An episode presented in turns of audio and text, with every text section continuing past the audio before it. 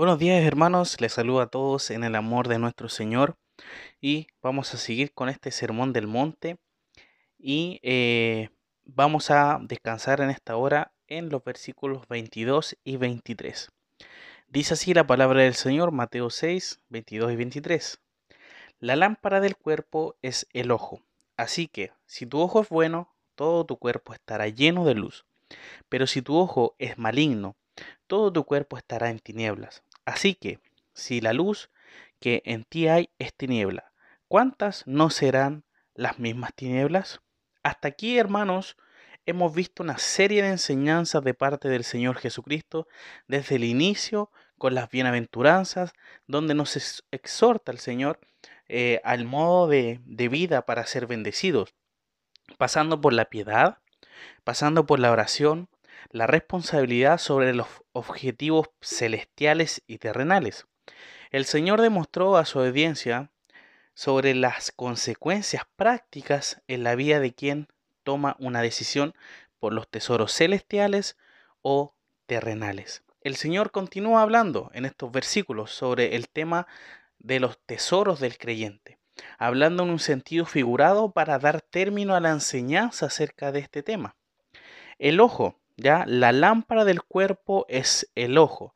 Entonces vemos que el ojo es el órgano que capta la luz y permite la orientación del cuerpo. Pero vemos que acá el Señor está hablando en un sentido figurado y está refiriéndose al modo de ver las cosas que condiciona y orienta el estilo de vida. La conducta de la persona es el resultado que tenga de ver las cosas de la vida.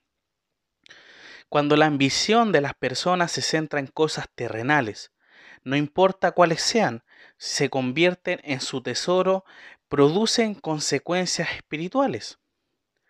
El pensamiento del hombre está condicionado en gran medida por aquello que ve.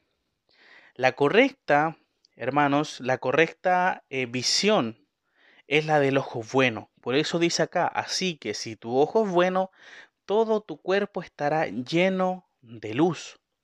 Ya, entonces vemos que esta visión correcta del ojo bueno permite al creyente andar en luz.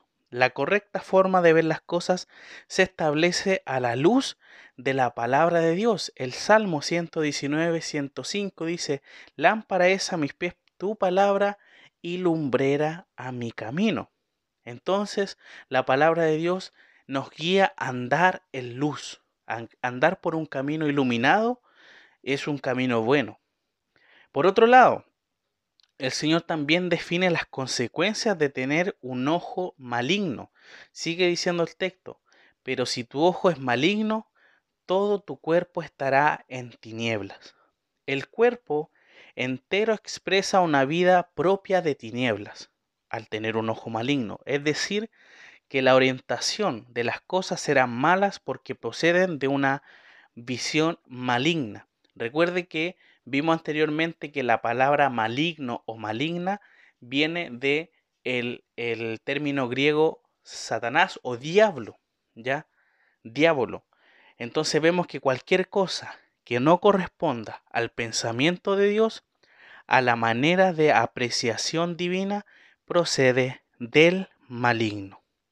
Y finalmente, dice el texto, así que si la luz que en ti hay es tiniebla, ¿cuántas no serán las mismas tinieblas? La persona puede caer en los tesoros terrenales que, que van a afectar la luz de sus ojos, eh, su vida en el Señor.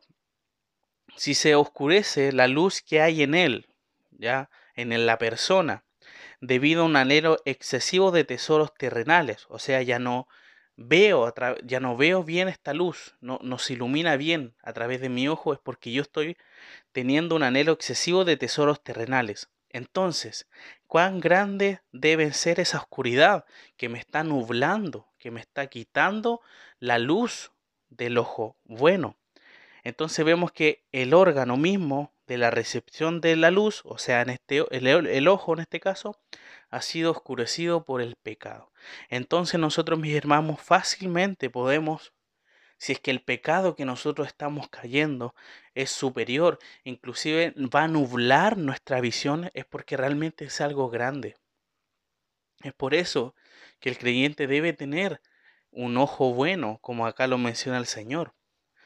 Porque de esa forma todo su cuerpo va a estar bueno. Si nosotros vemos cosas positivas, si nosotros vemos y estudiamos la escritura, estamos viendo la palabra del Señor, todo nuestro cuerpo va a ir creciendo espiritualmente, alimentándonos de aquella em, eh, alimento espiritual. Pero si nuestros ojos se dedican a ver cosas del mundo, a cosas que no edifican, entonces vemos que claramente no va a haber un crecimiento y va a ser esa luz que el creyente tiene de ver cosas positivas, de ver la palabra de Dios, va a ser cegada por el pecado y no vamos a comprender la escritura y no vamos a, edificarnos a través de ella porque nuestro pecado va a nublar aquella luz. Entonces por eso es importante que nosotros tengamos este ojo bueno lleno de luz y dejar eso que nos está desviando de la mirada del Señor. Así que mis hermanos, en esta hora espero que puedan seguir ustedes reflexionando acerca de este texto. Vamos a finalizar en oración.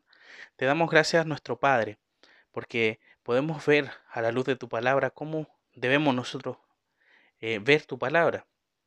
Tenemos que eh, trabajar en nuestra vista, en este caso, el poder buscar los tesoros celestiales y dejar al olvido, eh, como vemos en la carta a los colosenses también, hacer morir lo malo, hacer morir lo que lo terrenal. Ayúdanos, Padre, a poder hacer eso. Necesitamos tu vida para vencer el pecado que está en nosotros todavía. Anhelamos tu retorno, anhelamos tu regreso, en donde sabemos que vamos a estar contigo y lejos del pecado. Te damos muchas gracias por esta palabra que hemos podido profundizar en esta hora y pedimos tu dirección. En el nombre de Jesús, amén.